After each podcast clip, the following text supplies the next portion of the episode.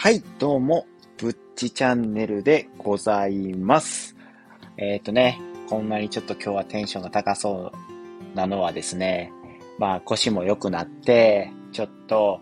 安心しきってテンションがそこから天井へ行ってしまった感じで、はい、跳ね上がった感じなので、はい、気にしないでいただきたいかなっていうふうに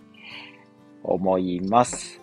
で、まあね、こんな夜12時にね、そんな高いテンションでアホやなって思ってるそこのあなた。はい、アホなんです、僕。ちょっと賢そうに喋ってますけども、まあ思われてないか、そんなに。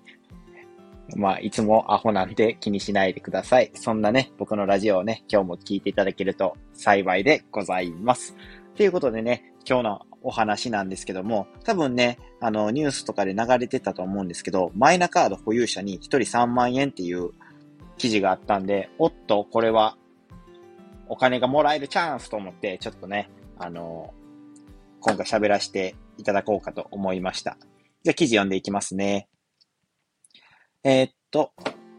政府・与党はマイナンバーカードの新規取得者や保有者に対し1人3万円分のポイントを付与する方向で調整に入った。関係者が5日に明らかにしたと。で、コロナ禍が冷え込んだ消費の喚起やカード普及が狙い、3兆円規模の予算を想定し、今月中旬にまとめる大型経済対策に盛り込む見通し、一部には巨額予算への慎重論もあり調整を続けると。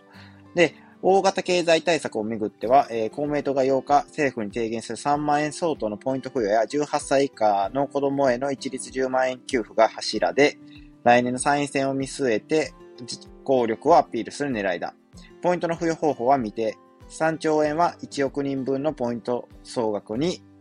えー、相当するっていうことで、えっ、ー、と、僕的には非常にいい政策なのではないかなっていうふうに思っています。そのお金をくれるとから関係なしで、前はね、その10万円給付があったと思うんですけど、その、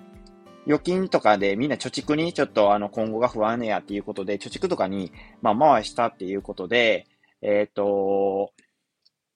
あまりね、経済効果があったのかなかったのかがよくわからなかったんですけども、今回はそのポイントにすることで、あまりね、貯めても意味がないっていうポイントで、その渡すことによって、えっ、ー、と、消費を促すっていうことで、非常にそこはね、いい点なのかなっていうふうに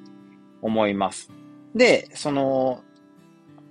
マイナンバーカードの交付枚数も、その、今のところ1500から2000万枚ぐらいのところらしくて、えっ、ー、と、それでね、予算もね、別にその3兆円もいかないのかなっていうふうには思っています。マイナンバーカードもね、10万円給付の時いるとかなって、結局そこまで普及しなかったってことなんですかね、これは。だから、まあまあまあって感じやとは思うんですけども、でもやっぱり3兆円規模でやっぱするとなるのであれば、その、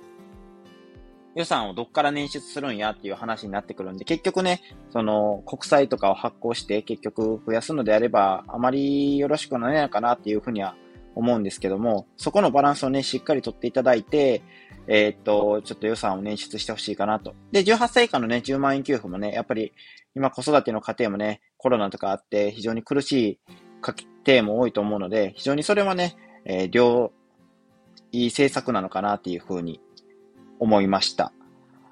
ていうことで、今回ね、ちょっとあのー、今回のね、えー、3万円給付、